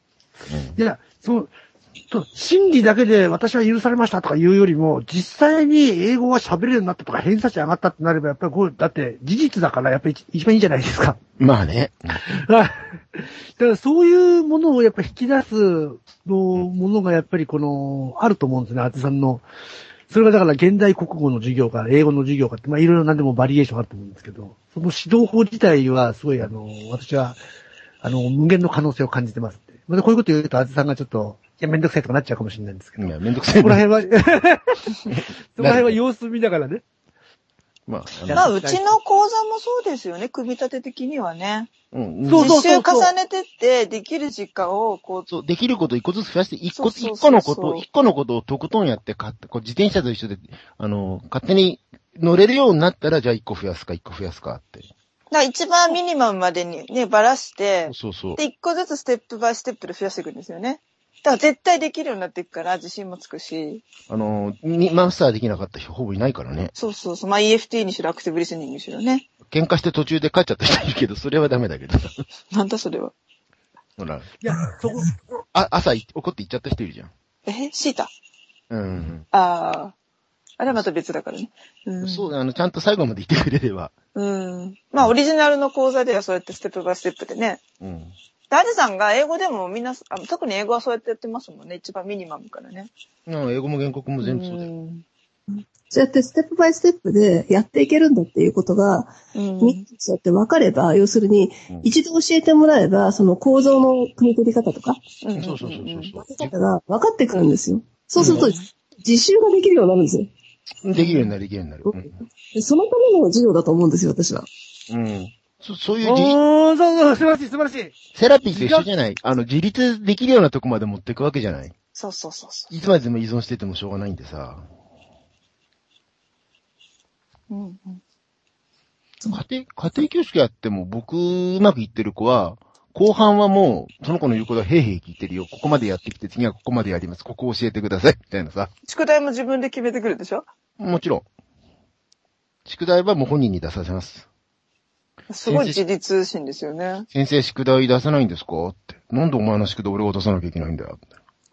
出したかったらどこ、どこが宿題か自分で決めろよって。いやー。そういう俺に頼るようなやつは嫌いだ。自分の宿題も出せないのか、お前は。わかりました、自分で出しますよ。自分で、の頭で考えさせるっていう方に持ってくんですね。う。うんん。うんプリントがあっても自分でできそうなのとか僕に習った方がいいのとかあるじゃん。これ4枚あるんだったらどれ自分でやりたい？でもいいんださ。うん。これとこれは自分でできそうです。じゃあそれ宿題にしたら、予想しますって。すごく自主性を流すんですね。別にやってこなくてもいいけど、やって実力ついたらラッキーじゃん、みたいなさ。なるほど。いや、だから自主性、いきなり自主性だっつって、自主性ボンって投げちゃっても、なんだかわかんない人間に自主性あ無理無理無理無理。無理じゃないですか。最初は奥に抱っこでとことん抱え込んで、自分でできるようになってきたらすかさずそこに、みたいなさ。そうそうそう。だから最初は基礎を教えて、それもなんか、これ、とにかく頭ごなしに覚えろじゃなくて、なんか興味を出しながら引き出して、それでなんか、実際にじ実力をつけさせて、じ自信がついてモチベーションが上がってきたら体感覚でやって、それでそこら辺から自主性の状況を見ながら少し一歩引いて、一人歩きさせて、後ろから見守るみたいなねど。んどんどんどん本人に任せてってこっちは引いていくのかな？人格形成と一緒ですね。まずほら、お母さんがコンテイニングして、咀嚼して、赤ちゃんに、うんこう赤ちゃんが理解できる形で伝え返してっていうのと同じですよね。うん。いや、本当そうだと思いますね。だから私はその講座の組み立て方を聞いて感動して。タロット講座大阪かなんかで、奈良でやった時か。二日目も調子悪くてほとんど寝てたんだけど。あれアドバンスだったんだよね。アドバンスだった？いや違うよ。アドバンス。アドバンスじゃない。アドバンスやってない。奈良でやってないっけ？良でアドバンスやってない。だけど、僕はほとんど寝てたんだけど、時々口出すだけで、みんな勝手にや読んでるからさ。二日目ね。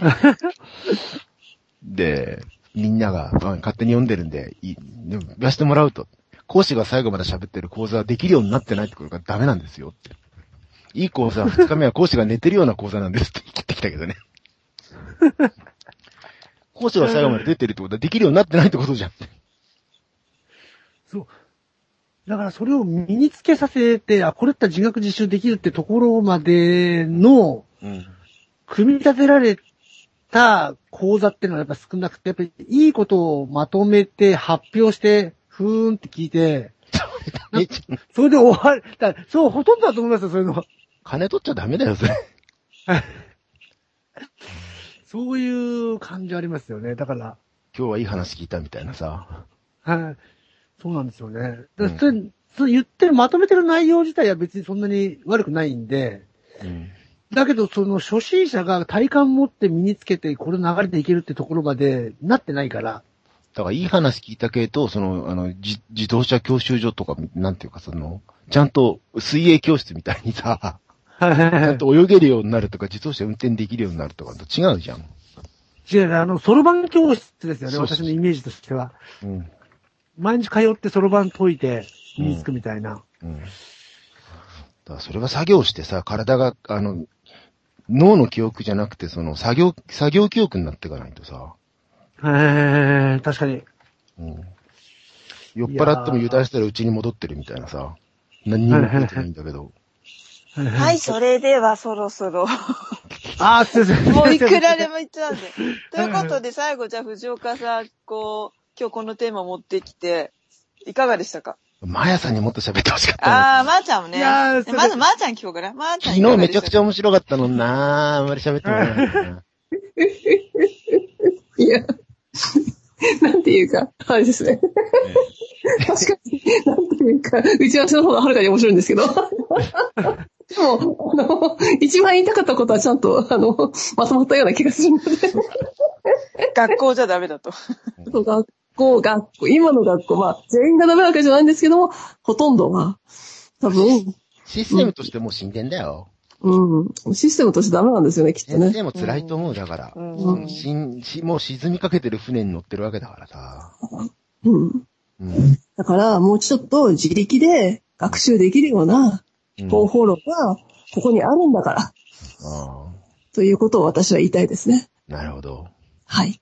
響いた方は、あの、まーさんのとこの家庭教師の、あの、派遣どこで先生を 紹介してます。あ、僕も時給1万円でいいならセラピーと一緒で教えますんで。今一人社会人の英語教えてます。おー。うん。はい、ありがとうございます。はい。じゃあ、藤岡さん。いやー、ちょっとやっぱり時間に、あれがあるじゃないですか。だからそれでね、ちょっと焦っちゃって、ああれだったんですけど。いいんじゃないですか？うん。そうですね。だから、私がお伝えしたかったのは、その、あてさんの話してる内容じゃなくて、内容はもちろんそうなんですけど、うん。どういう意図でこの講座を組み立ててるのかっていうのを学ぶことが、その講座に参加している方の一生の財産になると思う。固く信じて疑わない人間だったんで、それをあまねく天下の人々にこうお伝えできたってこと自体が、私にとってかけがえのない素晴らしい日になっていることを、この場をお借りしてちょっと、この場をお借りしてですね、私はまあ水上スキーずっと教えてて、うん。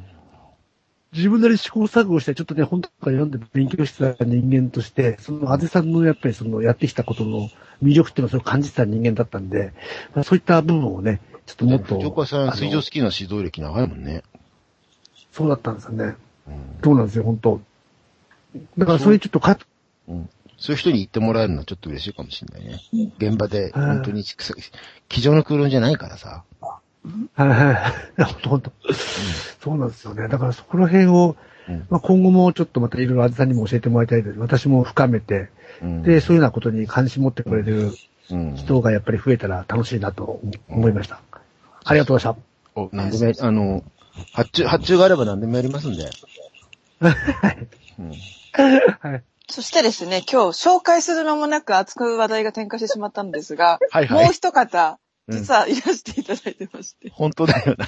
玉川花代さんがもうあの後ろで寝てんじゃないか。サポーターとしていてくださってるんです。ちょっと最後に感想を。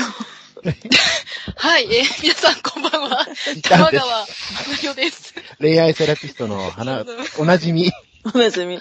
最近部員としてレギュラー最している近レギュラー化してる。えーもう声を発する間もなく皆さん熱かったですが、いかがでしたか？はいえー今日はあのね、1時間初期として、裏方でお仕事させて いただきました。えー感想はですね、そう、私あ、の、高校が通信制の高校だったので、うん。しかも全日制行くこともなく最初から通信制だったので、うん。あの、勉強ってしてないんですよね。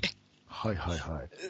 大前提として。うん。あの、皆さんが偏差値で悩んでいる間、私はパート先のうどん屋で、どうしたらもうちょっと早くうどんを打てるようになるのかな、店長に怒られちゃったって悩んでた。それ実があるよね。そうなんです。なので、でそういうこう思考回路でずっと来てたので、あこうやってちゃんと勉強っていうものにすごく熱く語る人たちがいらっしゃるんだということが、なんかある種のカルチャーショックと言いますか。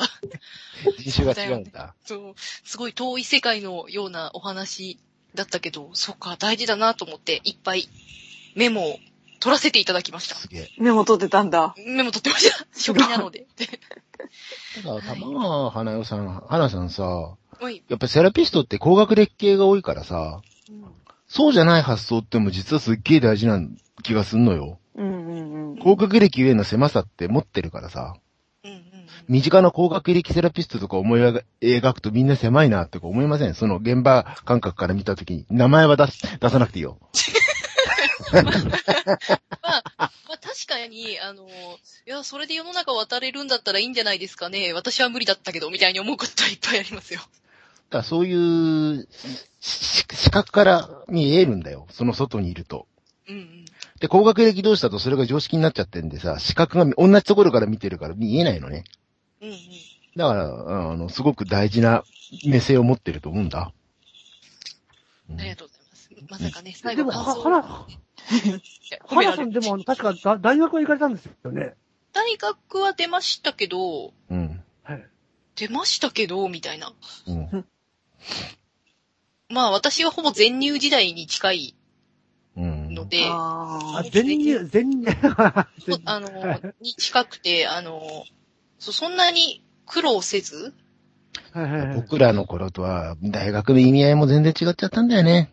うん、あなるほどの、試験もマークシートですから、うん。うん。あの、ね、どれか塗りゃいいんでしょみたいなるほど。な。そうな素晴らしい、素晴らしい。ある意味素晴らしい。どれか塗りゃ浮かんだろ、みたいな。あ、じゃあ、私があれだけ訴えかけた、寸大の伊藤和夫コンプレックスとかってのはないわけですね、今の若い人には。ないんじゃない？あの、上の方の、エリート校はきっと、上位校は違うと思うんですよ。昔と変わってないと思うんですけど。うんはいはいはい。でもどそうのなん下はどうなの違うだって栄養ニュースとかね。いや、この話長くなるからまた今度これ。ゆゆとり世代の東大生とかどうなってんだろうみたいなのあるけどね。あ、これはやっぱ厳しいんじゃないですかね。いやでも、宮台真司に言わせるとめっちゃ学力下がってる。あ、本当に東大生の学力はそうなのか。東大ですら。東大生の学力がすごい下がってるから、昔みたいなゼミはできないって言ってた。あうんあ、なるほどね。なんか、あの、基礎、基礎学習力だけじゃなくて、こう、知識うん。いろんな知識とかね、それも減ってるもんね。もう何も知らないって言ってたよ。め、めでるわかんない人がいるからね。東大ですら。うん。えーと、イテル君が、大変面白い。アレさんの講座を受けたくなりました。教え方クリニックみたいにやってほしい。いいですよ。何でもやりますよそう。そうそう。そう。そこ、私だったのそこ。ああ、何でもやりますよ。言ってください。あの、皆さん何でも教え方、クリニックですよね。教え教え方クリニックね。どんなテクニックじゃなく？うん。もうなんか何でもやります。スーパービジョンもやります。あの、講師のスーパービジョンもやります。いやいやいやいや。何でも言ってください。もうこれね、話尽きないんですけど、もう料理教室から現代国語教室、英語教室、講師クリニック、な、なんでも、なんでも、あのーね、本当ね、インストラクターのためのうん講座する、講座必要だと思うんですよね。私、某、某某、ヒーリングのインストラクターやってたんですけど、過去形になってんね。や、資格を持ってたんですけど、まだあんじゃない？あ、まだありますけど、本当ね、どう教えるか教えてくんないんですよ。うん、だインストラクターセミナーってインストラクターの仕方教えてくんないんですよ。教え方し、教えるのは知らないでしょ？まあね。うん。だからやっぱその、どう講師として指導するとか、そこら辺のテクニックを教える講座必要かもね、と思いますね。受験そう、あと、教え方もそうなんですけど、講座の組み立て方なんですよ。あ、そこもそう、ひどいよ。講座のひどいよそうそうそうそう。だから、教えるっていうことの概念がそもそもずれてるから、単なる発表会でしかないんで、それ意味ないよなそう。そそれ全然ユーザーフレンドリーじゃないよ。そうそう。だから身につかないんですよね。何何十問も取られちゃって。かだから、だから私もアルさんも講座やるときは、いかに身につくか考えてたプロプログラム組みますからね。だって何人か講座出たけど、うん。ひどいよね。うん。これ本当にできるようにしてる、してると、できるようにしようっていうつもりでやってんの？っていう。某ヒーリングもね、本当にこう、ステップバイステップでね、あの、テキストに乗っ取りつつも、組み立て直して教えてたしね。うちはそこは、こだわりますよね。元受験産業だ、うんだったしね。ということで、またこの話、うん盛り上がるんで、アジラジでもやりましょう。そのうち。終わんないから。やこれね、終わんないで、これ終わんないですよ。朝まもうで行きますよ、今、ま私た。伸びてしまうので、ここら辺で。こっちの話をさ、振ってくれた人が藤岡さん初めてだからさ。そうだったんですか？そうそうそう。マーさんもこれ、ビンビン感じてましたよね、私たちね。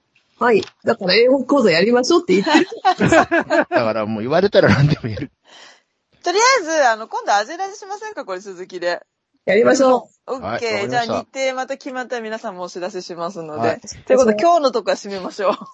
もう30分過ぎてます。いつものことカオスですいません。すいませんね。もう伸びちゃいまして。ねえねえ、いてるくんありがとうございます。おぐきの皆様もありがとうございます。聞いてくださってる方どれぐらいいるのかわかんないけど、う。うんん。まあ、ありがとうございました。ありがとうございました。うんそれでは、あれだね。あやさん、しご挨拶で締めてください。はい、というわけで、なんか、いろいろごちゃごちゃカオスですけど、英語講座と原稿講座やってほしいっていうことで、あの、人数集まったらやろうかなと。あとは、なんだっけ？あのね、原稿講座だけ一個だけ言っとくと、現代国語の読み解き方と、あのーセッションやるときのコンステレーションの読み解き方が完全に一緒ですんで、うんうんうん。そう、それは。れはね、あの、藤見さんとこで、これは初めて公開するんだって言った藤見さんが、あの、プロセスワークの、あのどうコンステレーションを取っていくかっていうやり方と、僕が受験で原告で教えてたやり方が、ほぼ一緒だってことが分かって、藤見さんもちょっとびっくりしてたしね。でも、ほとんど一緒なんです。だから、ユング心理学的なシンクロニシティを見出していく、あの、拾い方と、原告で論理を拾っていくってやり方が、本当一緒なんで、あの、本当に役に立ちます。私も原告講座はおすすめです。うん。いずれやり大ましょう学、。大学受験のあの問題解いていくだけなんだけど、そこで背後にある理論を組み立て直していくっていうことで、なんていうかな、縁を浮かび上がらせていくんだよね。論理を見ながら。そうすると、あの、クライアントさんの話からこれしながらこれができるようになることで、なんか、とんでもないところのリソースとポンと繋がって人生のパターンがわっと動くっていうことができるようになるんで、これはちょっと美味しいかもしれません。よし。言いたかったかな？よしあんまり、あんま言ったことなかったんでね。原告は本当おすすめ。うん。もうそこまで宣伝したんだからやり、でやんないっていうね。集まればね。わかりました。頑張って私が、あの、形にします。これ言うだけなんでね。そうそうそう。はい、じゃあ、アレさん締めてください。え、今のいやアレさん締めるとあれだから、じゃあ、私が、あ皆様ありがとうございましマーさんとかあれないの？告知。うた。あ、告知告知、そう、まーさん告知。ちらないからね。何を告知するんいや、ですかあるけどね。なきゃいいよ。あ、じゃあ、じゃあ告知タイムね、最後。はい、はい、はい。じゃあ、来週の2月6日に、朝9時から12時、病態数字入門セミナースカイプでやるの？やります。まだお席余ってるので。うんはい。はい。お時間ある方、ぜひぜひ。あと、翌週13日の夜9時から、えっ、と、アクティブリスニング、傾聴、深い傾聴を学ぶの、はいはいはい。まあ、入門セミナー的なうん。2時間のクラス、2回目を予定してます。そのとこですかね。はい。はい。さあ、さあ、さあ、終わりましょう。ありがとうございました。また何かありますか？もうこれで切りましょう。大丈夫ですか？はーい。じゃあ、どうもありがとうございまはい、した。ありがとうございました。ありがとうございます。あーはい、もう、あのびちゃんがこれ終わり、終わり、終わはいり。よりよりよりより。えい。はい。お疲れ。ではでは。